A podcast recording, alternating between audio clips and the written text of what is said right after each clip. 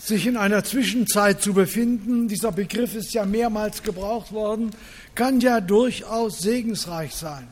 Man weiß auf der einen Seite, was man hinter sich hat und kann Gott dafür danken. Auf der anderen Seite ahnen wir, dass Gott neue Seiten aufschlägt. Das macht erwartungsvoll, das weckt Spannung, das weckt äh, Zuversicht im Blick auf das, was kommen wird. Und so ähnlich war es ja auch in der Reformationszeit. Das eine, was man hinter sich hatte, war die festgefügte Tradition der heiligen römischen Kirche. Aber was wird jetzt passieren, wo das Evangelium auf neue Weise sich Bahn bricht? Was wird jetzt geschehen? Und wie wird eine Gestalt von Kirche aussehen, die dem Evangelium besser Rechnung trägt? Was würde Martin Luther heute unserer Gemeinschaftsbewegung sagen? Das ist ja bereits klar geworden. Wenn wir heute auf Martin Luther hören, geht es nicht darum, dass wir unser historisches Wissen aufpolieren. Gelegentlich schadet das ja nicht. nicht. Wir befinden uns nicht in einer Geschichtsstunde. Aber es lohnt sich, auf das zu hören, was Martin Luther wichtig gewesen ist.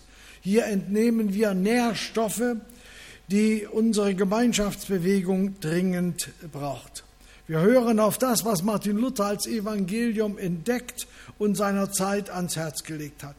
Und gerade heute, wo die christlichen Traditionen dahin schmelzen wie Butter in der Sonne, nicht, ist es dringend erforderlich.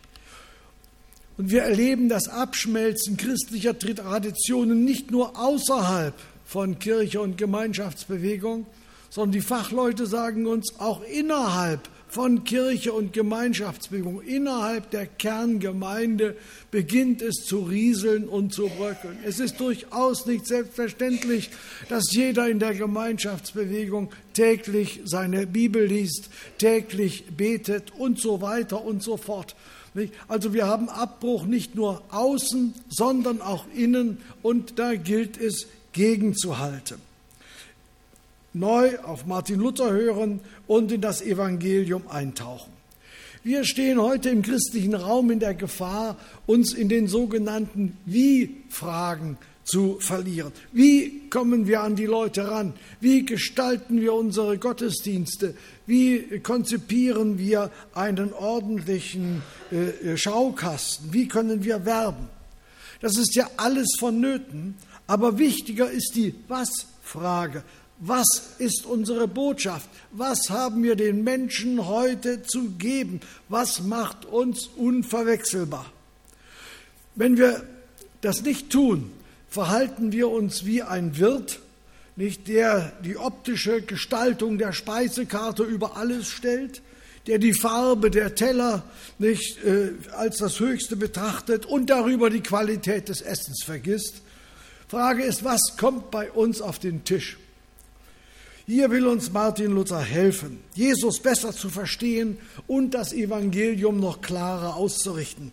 Und wenn wir darauf hören, wird sich für uns das Jahr 2017 als das Reformationsjubiläumsjahr gelohnt haben. Fünf Dinge, die uns Martin Luther sagt. Das erste, rechnet mit der Dynamik des göttlichen Wortes. Dieses Wort entfaltet eine unglaubliche Wirkung. Davon war Martin Luther spätestens seit den Invokavit-Predigten überzeugt. Wir haben heute Morgen davon gehört. Durch diese Predigten am Sonntag Invokavit und in der Woche danach, durch diese Predigten stellt Martin Luther in einer aufgeheizten, aufgewirrten Situation in Wittenberg die Ruhe her. Das Wort macht's. Und weil Martin Luther von der Gewalt, von der Dynamik des Wortes durchdrungen war, konnte er auch den Autoritäten seiner Zeit kühn entgegentreten. Man bedenke, die Reformation hat sich durchgesetzt ohne irgendwelche politischen und militärischen Machtmittel. Das Wort hat gezündet. Die Lieder, die Martin Luther und andere gedichtet haben, diese Lieder hat man ja, und das war damals völlig neu, in der Kirche gesungen. Aber die Melodien waren so eingängig, man hörte diese Lieder auch auf der Straße, bei der Feldarbeit und so weiter und so fort. Und 100 Jahre später hat ein ähm, äh, katholischer Mönch geurteilt, die Lieder der Reformation haben mehr Leute verdorben als Luther selber. Die, äh, die Reformation war ganz wesentlich eine Singebewegung und hat durch Lieder sozusagen Feuer angefacht. Nicht? Ohne Machtmittel. Dazu kommen die Schriften von Martin Luther. Dazu kommt die Bibel und so weiter. Martin Luther hat auf verschiedene Weise erlebt, dass wo das göttliche Wort ausgestreut wird, entfaltet es positive Dynamik. Da passiert was. In dem Wort steckt göttliche Kraft. Das sind nicht einfach Sprechblasen, die irgendwo hingesetzt werden und dann wieder sich auflösen. In diesem Wort ist Power drin, wie man heute so sagt. In der Predigt, in dem Wort kommt Gott selber und spricht uns an. Wie sagt Martin Luther, das Wort ist die Röhre, ist die Röhre, durch die Gott heute in unser Leben hineinkommt. Besonders eindrücklich in diesem Zusammenhang ist seine Auslegung zu Psalm 147, Vers 18. Da heißt es, Gott sendet sein Wort, da schmilzt der Schnee. Und Martin Luther in seiner plastischen Redeweise spricht davon, nicht, es ist ein vergebliches Unterfangen, eine schneebedeckte Landschaft, in der der Frost klirrt, mit dem Anzünden einer, einiger Feuerchen da und dort nun irgendetwas zu bewirken. Nicht, das bringt gar nichts. Und genauso, man, dadurch zaubert man nicht den Frühling herbei. Anders ist es, wenn die Sonne aufgeht. Und wenn die Sonne aufstrahlt, hat das Dunkel, hat die Kälte, hat der Schnee keine Chance. Keine konzertierte menschliche Aktion kann den Winter vertreiben. Die Sonne schafft's. Und so auch das Wort Gottes. Davon ist Martin Luther durchdrungen. Gott sendet sein Wort und dann passiert's. Da schmilzt der Schnee. Und deshalb konnte Martin Luther in einer Predigt sagen, während ich mein, während das Wittenbergisch Bier fließt, fließt das Evangelium. Gottes Wort läuft auch dann weiter, wenn wir es ausgerichtet haben und dann hinterher nicht mehr die Finger dazwischen haben. Und dieses Wort von Gott ist das Wichtigste, was wir den Menschen heute zu geben haben. In diesem Wort steckt lebenswendende, lebensgestaltende Orientierungskraft. Und wir brauchen heute ein neues, ein frisches Zutrauen zum Wort der Bibel. Dann haben wir den Menschen etwas zu sagen und zu geben, was nicht in der Zeitung steht. Nicht, was wir uns als Menschen nicht selber sagen können. Das ist unser Kerngeschäft, dieses Wort auszustreuen nach Strich und Faden und diesem Wort hinterher zu beten, denn in diesem Wort steckt göttliche Dynamik. Rechnet damit. Das ist das Erste. Und das Zweite, was Martin Luther uns garantiert sagen würde, wenn er heute hier wäre, lebt euren Glauben fröhlich. Christen sind ein seliges Volk, die können sich freuen von Herzen und rühmen, pochen und tanzen und springen. Das gefällt Gott wohl und tut unserem Herzen sanft, wenn wir auf Gott trotzen, stolzieren und fröhlich sind. Da sollte unser Leben nichts anderes sein, denn ein Halleluja, was es denn auch ist. Es hat sehr, sehr lange gedauert, bis Martin Luther so reden konnte. Dass christlicher Glaube etwas mit Freude zu tun haben könnte, rühmen, pochen, tanzen und springen, war ihm im Rahmen seiner mittelalterlichen Frömmigkeit zunächst völlig fremd. Er war von klein auf ganz andere Töne gewöhnt. So zum Beispiel, wie er es später immer wieder äh, erwähnt hat, seiner Mutter Liedelein. Das, dieses Liedelein hat die Mutter zu Hause gesungen, beim Backen, beim Kochen und so weiter, überall. Nicht? Und der Kleine war dabei und hat das gehört. Und was hat er wohl gehört?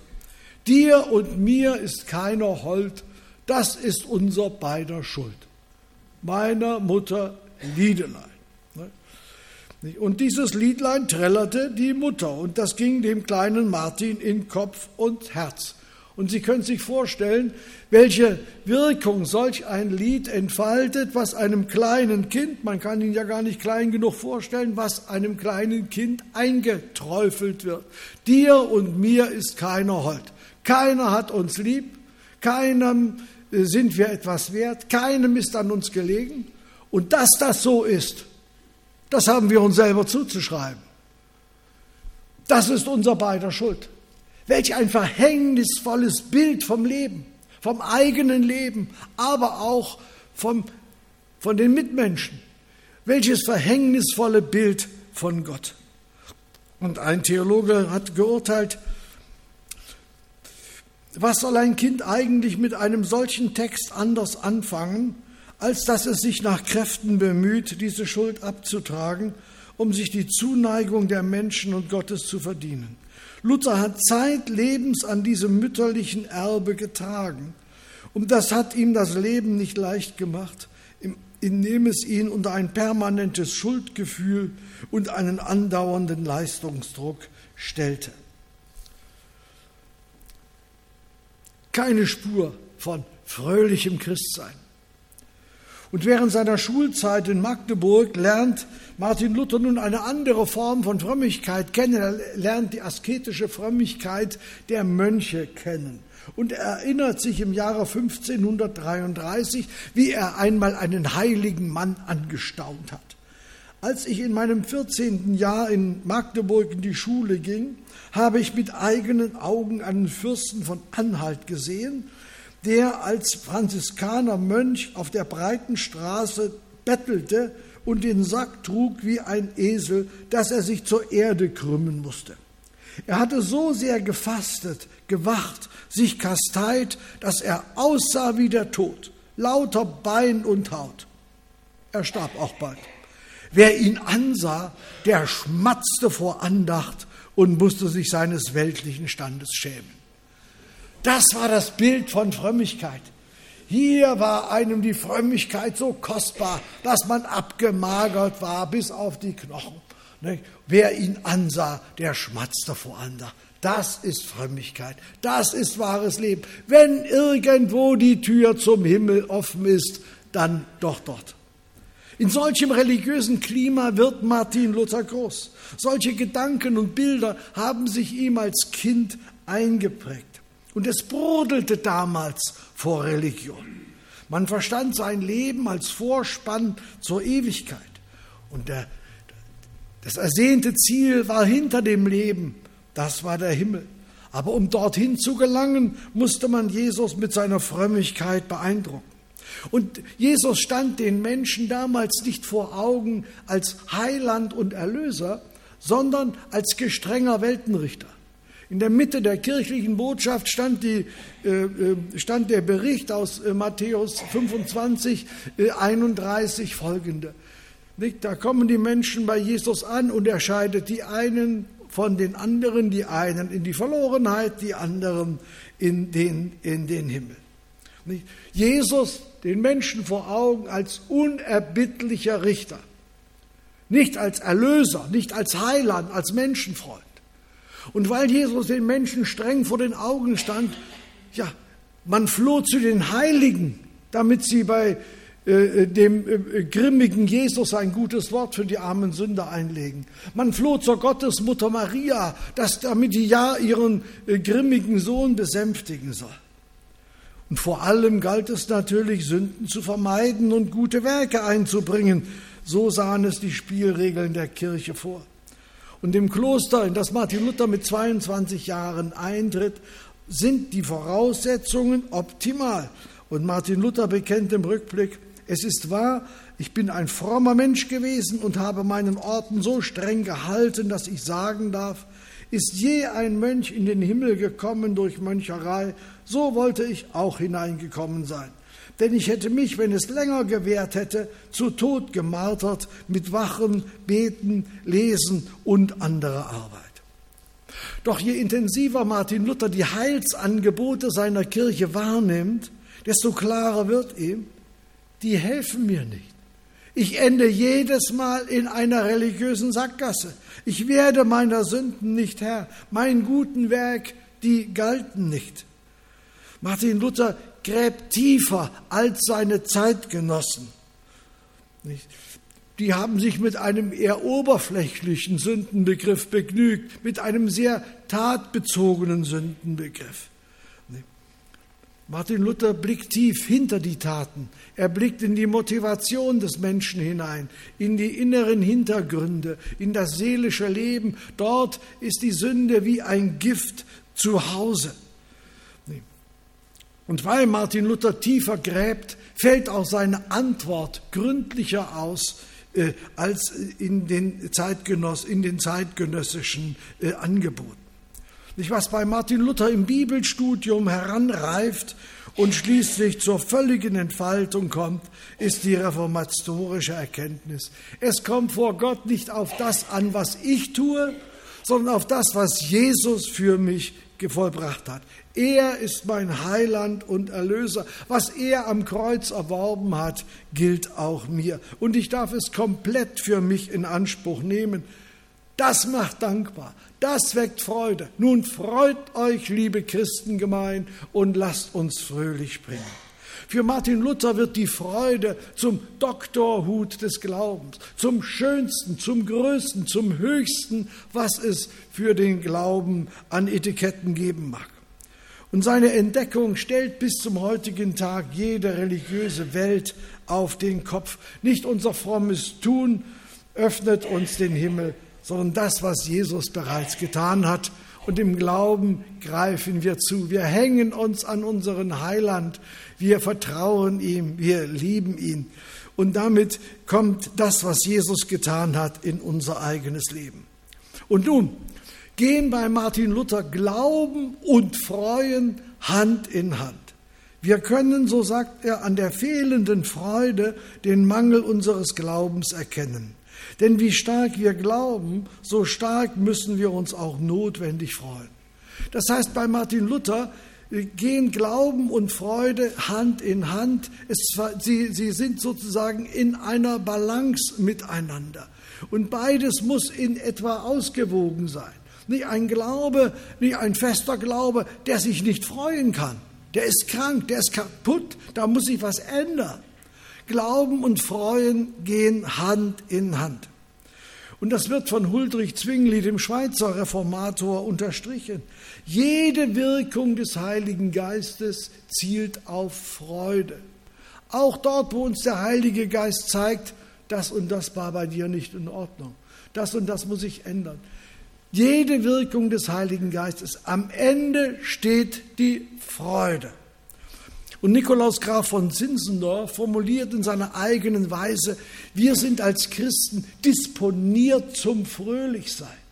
Das heißt, wir, wir sind äh, angelegt in unserem Glauben auf Fröhlichsein.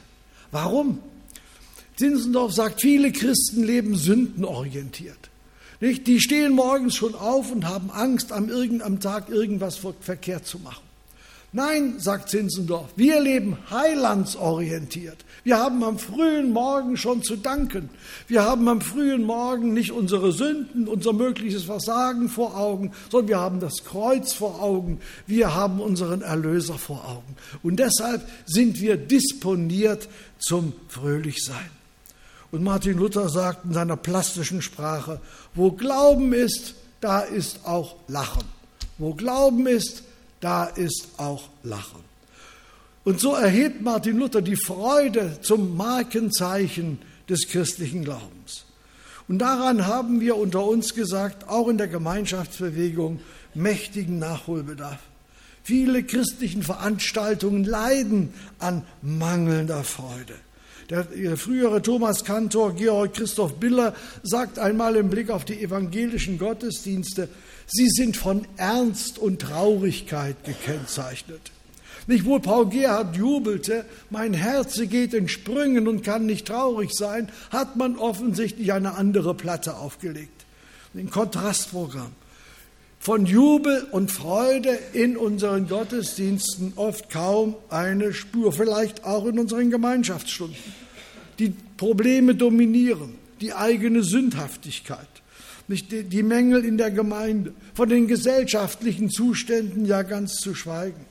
Und für alles das gibt es Beispiele, Angro. Nirgendwo können wir als Prediger so farbig reden wie dort, wo es um die Probleme und die Sünden unserer Zeit geht. Da fällt uns alles sozusagen zu. Aber das färbt unsere Verkündigung grau in grau ein, macht die Stimmung ernst und düster. Und solches Bild haben von uns dann auch Außenstehende. Kürzlich nach einem Gottesdienst kam äh, die äh, Frau, äh, kam eine Frau auf mir zu, auf mich zu und äh, sprach davon, sie leitet den Frauenkreis und äh, voller Freude hat sie mir berichtet, das letzte Mal kam eine neue dazu. Wie schön.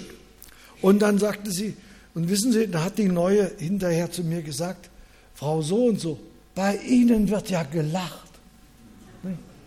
Stellen Sie sich mal vor, welches Bild, welches Bild Außenstehende von unseren Veranstaltungen haben. Da sitzen griesgrämige Leute beieinander, gut Menschen, die das Beste wollen, die die Sündhaftigkeit der Welt beklagen und so weiter und so fort. Nicht? Grau in Grau. Nicht? Bei ihnen wird ja gelacht. Nicht? Und äh, es wäre äh, eine ganz traurige Angelegenheit, wenn dieses Bild nur in etwa der Wirklichkeit entsprechen würde. Woher soll die Freude kommen, wenn wir nicht immer wieder tief bei Jesus eintauchen? Gehen hinterher die, die in unsere Gottesdienste und Gemeinschaftsstunden kommen, gehen sie ein weniger getrösteter und fröhlicher nach Hause, als sie gekommen sind? Hat sich etwas von der Freude und von der Gelassenheit des Glaubens in ihnen abgelagert? Und wo es an der Freude fehlt, leidet auch die missionarische Ausstrahlung einer Gemeinde. Da kommt nichts rüber, wenn man es ein bisschen simpel formulieren will. Vor allem dort werden Menschen auf uns neugierig, wo es fröhlich und entspannt äh, zugeht.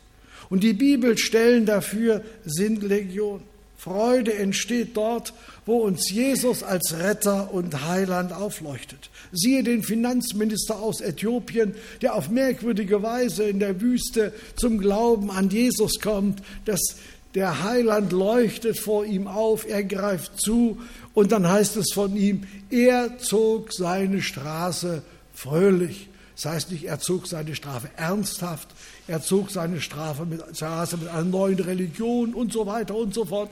Das war das Kennzeichen des Neuen, was er gepackt hat.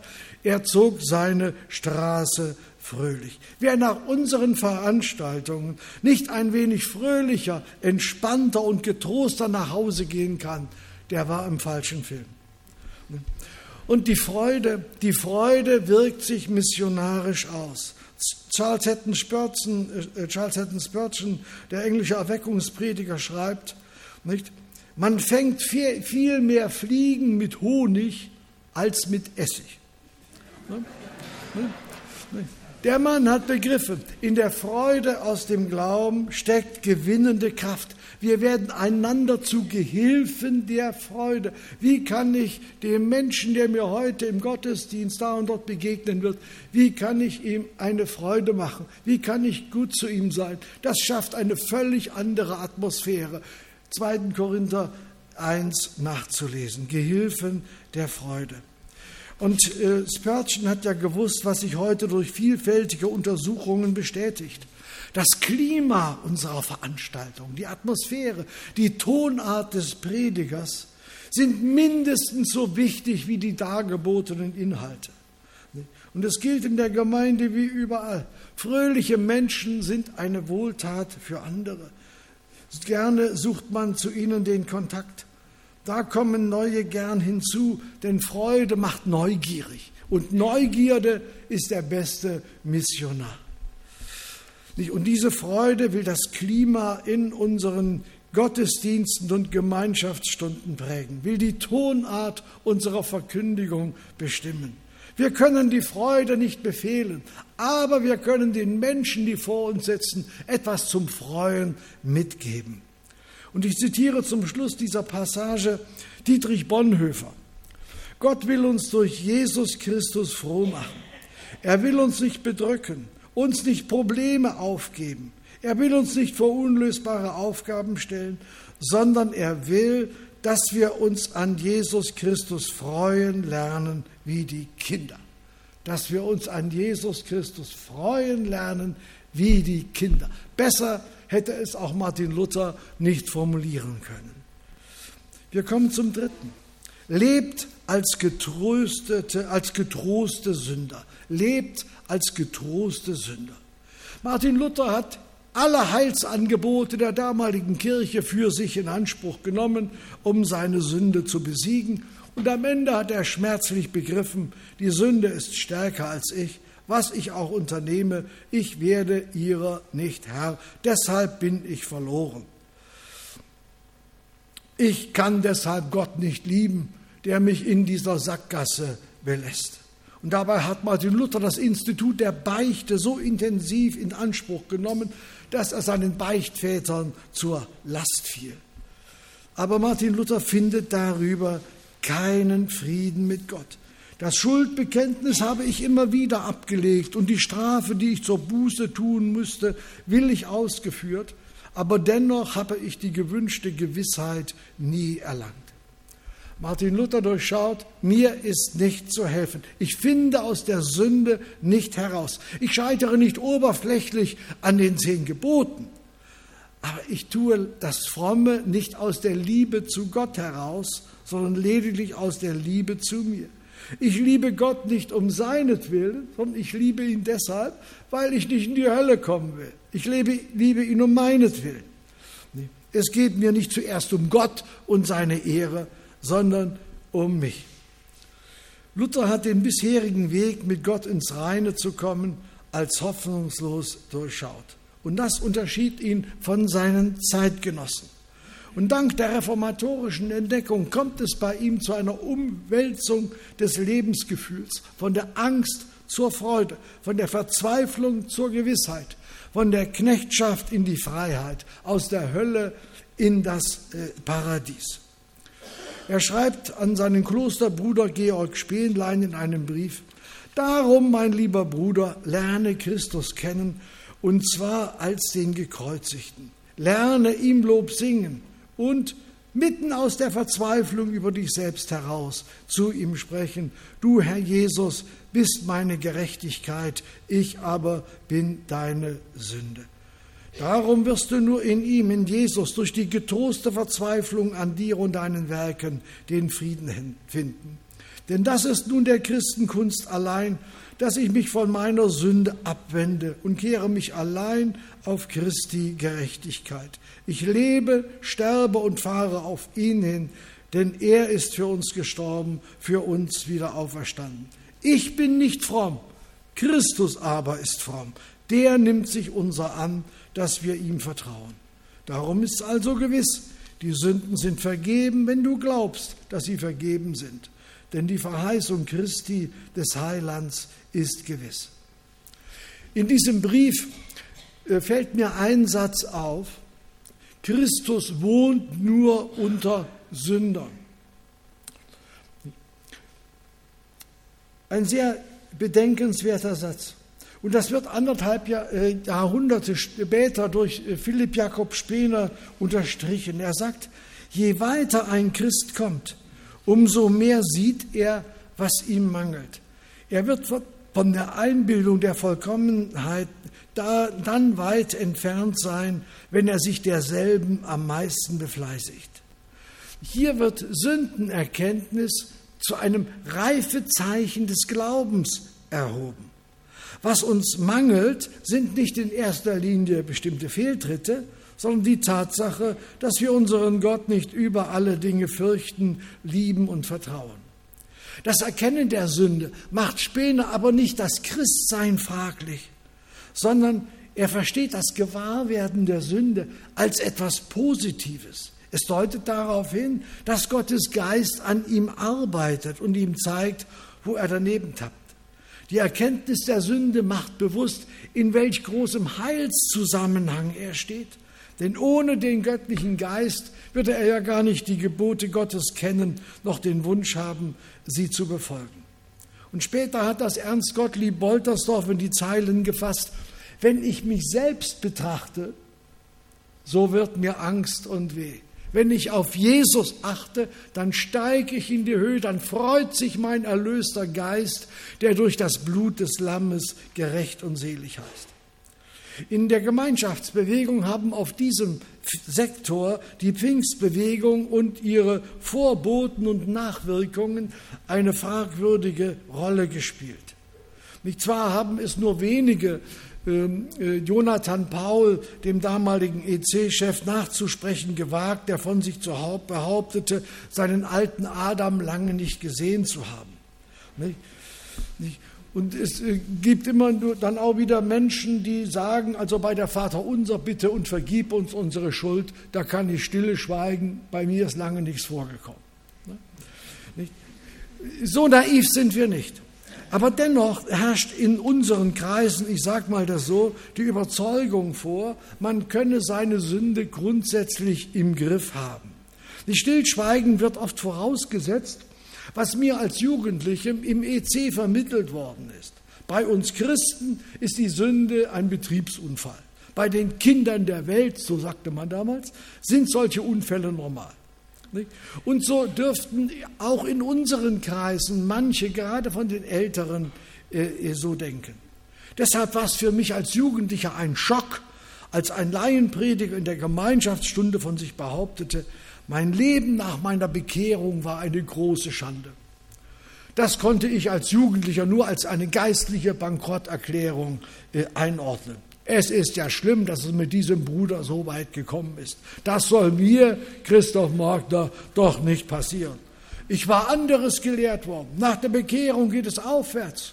Mit Hilfe des Heiligen Geistes, mit Hilfe des eigenen guten Willens kriegt man doch eines Tages die Sünde in den Griff. Glauben heißt, ich sündige weniger. Das ist Heiligung.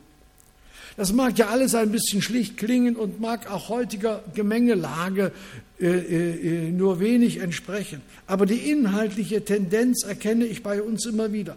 Sünder sein und gläubiger Christ sein werden gerne in einem Nacheinander verstanden. Und die Sünde macht mir jedes Mal meinen Status als Christ fraglich. Und diese Haltung führt in einen Selbstzweifel hinein, der sich in einem permanenten schlechten Gewissen äußert. Und in diesem Schwebezustand nicht, lassen sich Christen äh, leicht verunsichern. Und das macht gerade unsere Gemeinschaften immer wieder an, äh, anfällig für Zusatzangebote, die das Heil noch sicherer verankern sollen. Die erneute Taufe, die charismatische Geistausgießung, nicht die Zungenrede und dergleichen, exklusive Heiligungsangebote und dergleichen. Dass solche Töne, eins fehlt dir noch, bei in unseren Gemeinschaften immer wieder auf offene Ohren stoßen, hängt meines Erachtens mit dieser Unklarheit in der Heilsfrage zusammen. Verunsicherte Christen, die nicht genau wissen, wie sie mit Gott dran sind, verunsicherte Christen greifen nach allem Mögliche, nicht was ihnen inneren Halt und Verstärkung ihrer Glaubensgewissheit verspricht. Und dieses Streben kommt normalerweise nie zur Ruhe, sondern führt zu immer neuen Irritationen und Abspaltungen. Hier können uns Luther und dann auch Spener zu einem befreiten Christsein verhelfen. Kein Sünder sein, dieses als erreichbares Ziel anzustreben, führt uns hinein in geistliches Elend. Wie sagt Luther? Christus wohnt nur unter Sündern. Christus wohnt nur unter Sündern. Deshalb sind Erkenntnis unserer Sünden und Defizite keine gelegentlichen und prinzipiell vermeidbaren Mängelanzeigen, sondern es ist Normalzustand des christlichen Lebens. Und wer meint, das irgendwann hinter sich lassen zu können, der hat sein Scheitern noch vor sich. Unser Heil liegt nicht in der Sündenvermeidung, sondern in der Sündenvergebung. Lebt als getroste Sünder. Ich komme zum vierten und komme so nach und nach auf die Zielgerade. Was würde Luther uns heute sagen? Ladet breit gefächert zu Jesus ein. Nicht die Botschaft der Reformation hat dem missionarischen Drang einen äh, äh, erheblichen Schub verliehen. Und der Grund dafür ist schlicht, denn Martin Luther sagt vom öffentlichen Gottesdienst immerhin in einer traditionell kirchlich gesättigten Lage. Er sagt, dass leider viele darunter sind, die noch nicht glauben oder Christen sind, sondern der meiste Teil steht da und gafft, dass sie auch etwas Neues sehen, gerade als wenn wir mitten unter den Türken oder Heiden auf einem freien Platz oder Felde Gottesdienst hielten. Und weil die Leute weithin ahnungslos sind, so sagt Luther, muss der öffentliche Gottesdienst so sagt er, eine öffentliche Reizung zum Glauben und zum Christentum sein. Luther geht also keineswegs davon aus, dass die, die vor ihm sitzen, alle rundweg Christen sind. Zwar sind sie getauft, aber bei vielen hat sich noch kein persönlicher Glaubensvollzug ereignet. Nicht? Doch das in der Verkündigung zugeeignete Heil, das zugesprochen, will nun auch angeeignet sein und in die eigene Existenz ratifiziert werden. Glaubst du, so hast du, konnte Martin Luther formulieren. Und er sieht seine Kernaufgabe darin, nun Menschen zu diesem Glauben zu verhelfen. Insofern muss Bekehrungspredigt unaufgebbarer Bestandteil unserer Verkündigung sein. Philipp Jakob Spener führt auch hier den Weg weiter, den die Reformatoren eingeschlagen haben. Weil das Wort allein das göttliche Mittel ist, um Leute selig zu machen, muss evangelische Predigt eine missionarisch-seelsorgerliche Prägung haben, die darauf abzielt, ich zitiere, dass der Glaube und dessen Früchte bei den Zuhörern auf beste Weise gefördert werden. Spener bemangelt bei vielen Geistlichen seiner Zeit, dass sie ihre Predigt zum Prunken verwenden, so sagt er, dass sie unverständlich über die Köpfe der Zuhörer hinwegreden, unbekannte fremdliche, fremdsprachliche Zitate einflechten und die Gliederungen ebenso kunstreich wie verborgen aufgeziert werden. Die Kanzel gerät zum Ort, sagt er, wo man seine Kunst mit Pracht sehen lasse. Predigen als Selbstdarstellung.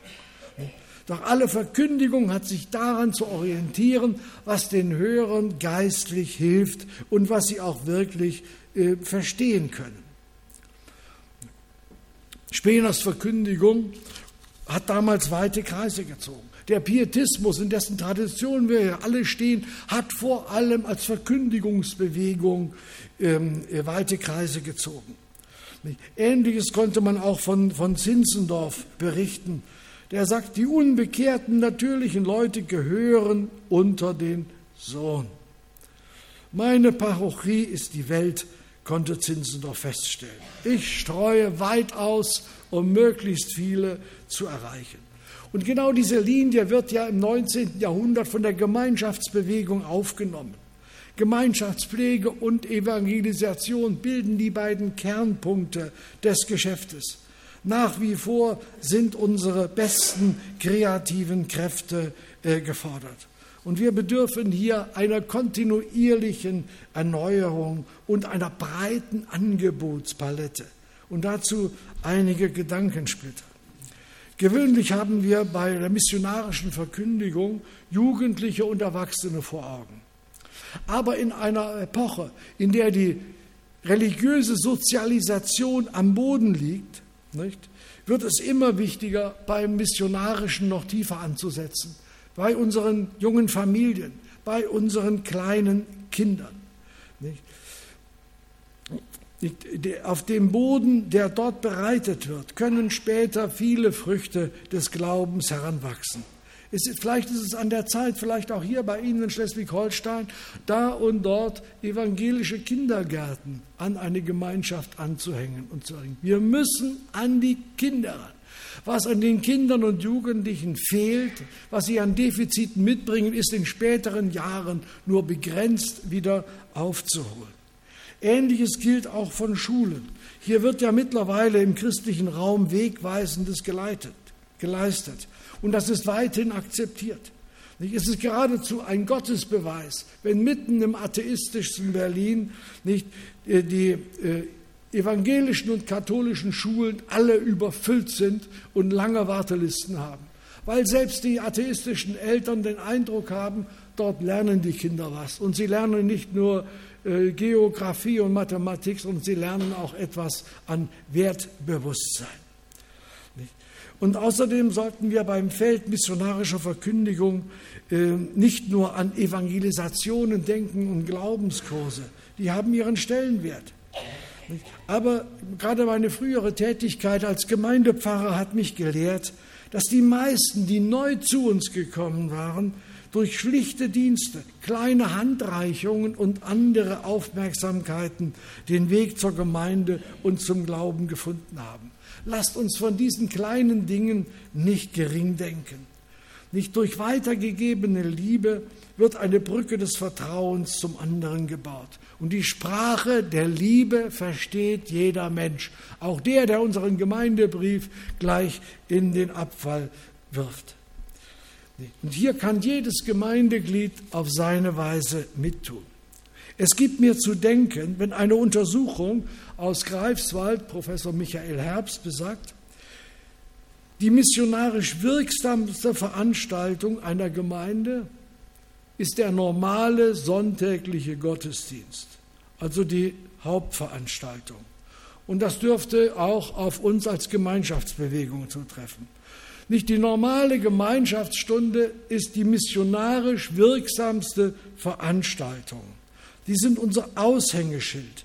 Und hier missionarisch kreativ zu investieren, lohnt alle Mühe. Und ich füge mal so hinzu, was die Greifswalder noch herausgefunden haben. An zweiter Stelle, was ist wohl wirksam? Längst vor, vor Zeltmissionen, vor EAF und vor anderen missionarischen Angeboten, die ja alle ihren Platz haben. Das Zweite, was wirksam ist, ist die würdige Feier des Abendmahls. Das kann durchaus auf Außenstehende eine positive Wirkung ausüben. Und es tut mir manchmal ein bisschen weh. Äh, und ich, äh, ich habe hier jetzt nicht schleswig-holsteinische äh, Verhältnisse vor Augen, wie gedankenlos manchmal bei uns Abendmahl gefeiert wird. Abendmahl aber in einer Form, wo man nicht unbedingt den Eindruck hat, das ist würdig, das ist aufbauend. Es wirkt oft alles so, so handgestrickt. Nicht? Wie wir Abendmahl feiern, wie wir das machen, nicht? das hat missionarische Auswirkungen. Und das sind keine Dinge, die man jetzt ebenso mal dahin sagt, das ist wirklich wissenschaftlich untersucht. An erster Stelle die ganz normale Gemeinschaftsstunde. Wie können wir die so hinkriegen, dass unsere Leute zunächst erstmal selber gern kommen und dass sie dann Mut kriegen, Freude kriegen, andere dazu einzuladen. Denken wir auch an das reiche Feld der Musik. Wir sind ja hier ordentlich bedient heute, sowohl Vormittag als auch Nachmittag. Und ein letzter Gedanke in diesem Zusammenhang. Lasst uns nicht nur als Verkündiger für diejenigen predigen, die vor uns sitzen. Unsere Verkündigung muss immer auch einen offenen Rand haben zu denen hin, die möglicherweise dazukommen sollen. Nicht wer nur für die predigt, die da sind, muss sich nicht wundern, wenn keine neuen hinzukommen. Ladet breit gefächert und fantasiereich zu Jesus ein. Und ein letzter Gedanke, ich schaue auf die Uhr, meine Güte, die Zeit geht hier weg. Ein letzter Gedanke, der vielleicht für uns äh, nicht äh, äh, besonders relevant ist und dennoch will ich ihn bringen. Begegnet euch auf Augenhöhe. Wir wissen, dass die mittelalterliche Kirche hierarchisch gegliedert war. Da war der Papst, da waren die Bischöfe, da waren die Priester und darunter säuberlich abgestuft das Kirchenvolk. Und in der Reformation wird diese vertikale Konstruktion sozusagen umgedreht und wird horizontalisiert. Christen begegnen sich auf Augenhöhe. Äh, Luther deckt den neutestamentlichen Befund auf, wo alle Christen als Priester bezeichnet werden. Und zu diesem Dienst ist jeder Christ berufen und ermächtigt. Die Berichte im Neuen Testament zeigen uns Beteiligungsgemeinden, in denen sich die Einzelnen je nach dem Maß ihrer Gaben und Fähigkeiten äh, einbringen. Mit solchem Dienst setzt sich das Werk Christi fort. Weil Christus Priester ist und wir seine Brüder sind, so haben alle Christen Macht und Befehl, dass sie predigen und vor Gott treten, dass einer für den anderen bitte und dass er sich selbst Gott äh, opfere. Wir sprechen vom allgemeinen Priestertum der Glaubenden. Das schließt aber keineswegs spezielle Beauftragungen und Berufungen aus. Wir haben alle Gewalt zum Predigen, sagt er, aber wir sollen den nicht alle gebrauchen. Wenn wir alle würden predigen, so würde es gleich werden, wie wenn die Weiber zum Markt gehen. So will keiner der anderen zuhören und wollen alle reden. So kann es nicht zugehen, sagt Martin Luther. Die Dinge in der Gemeinde müssen äh, äh, geordnet sein. Und was Martin Luther hier an äh, äh, biblischen Einsichten erhebt, wird dann später von Philipp Jakob Spener äh, umgesetzt. Nicht allen Christen, so sagt er, ohne Unterschied stehen alle geistlichen Ämter zu, obwohl deren ordentliche und öffentliche Verrichtung den dazu bestellten Dienern befohlen ist. Nicht zum geistlichen Priestertum sind Christen nicht nur befugt, sondern, wollen sie wirklich Christen sein, auch verpflichtet. Spener wirft der Papstkirche vor, dieses verschwiegen zu haben. Er spricht von einem angemaßten Monopol des Klerus und die, das Kirchenvolk ist unwissend und untätig gehalten worden. Aber es geht darum, das geistliche Priestertum äh, wieder zu beleben. Dadurch kann die Kirche merklich gebessert werden. Und es gehört zum besonderen Profil der Gemeinschaftsbewegung, dass sie von vornherein auf das Praktizieren des allgemeinen Priestertums gesetzt hat. Das wurde bereits auf der ersten Gnadauer Konferenz ausgiebig thematisiert. Dort wurde am Verkündigungsmonopol der Pfarrer energisch gerüttelt. Zwar war von den Anfängen an hauptamtliche Theologen einbezogen, aber die Arbeit am Ort wurde hauptsächlich von Laien getragen. Erst nach und nach kamen Berufsarbeiter dazu, reisende Evangelisten, später angestellte, angestellte Prediger. Dennoch war die Gemeinschaftsarbeit bis in das 20. Jahrhundert hinein wesentlich durch das Engagement ehrenamtlich Mitarbeitender äh, geprägt. Das hatte es bis dahin in der Kirche so noch gar nicht gegeben. Hier hat die Gemeinschaftsbewegung Bahnbrechendes geleistet. Wir merken, dass sich hier viel verändert hat. Es gibt nur noch wenige Verbände, in denen die Laienverkündigung der Normalzustand ist. Es hat unter uns ein erhebliches Maß an Klerikalisierung stattgefunden, auch beeinflusst durch die unterschiedlichen Modelle von Gemeinschaftsarbeit. Dass wir heute bei unseren Predigern ein hohes Maß an theologischer Qualifikation voraussetzen können, sei erfreut vermerkt. Und die Vereinbarungen zwischen Verbänden und Kirchenleitungen fördern deren pastorale Aufgaben. Es ist mittlerweile zu einem ausgiebigen Mischungsverhältnis im Dienst von Pfarrern und Predigern gekommen. Aber ohne Prediger, mittlerweile oft auch Gemeinschaftspastoren, ich weiß gar nicht, wie es mit der Titelfrage hier in Schleswig-Holstein so gehalten wird, ohne Prediger geht es in den meisten Gemeinschaften nicht, zumindest nicht auf Dauer. Dass Prediger die regelmäßigen Verkündigungsdienste übernehmen, ist vielerorts selbstverständlich. Laien kommen eher als Notmaßnahme zum Zug. Aber unsere Gemeinschaftsbewegung muss sich hüten, das Pfand ehrenamtlicher Verkündigung zu verspielen.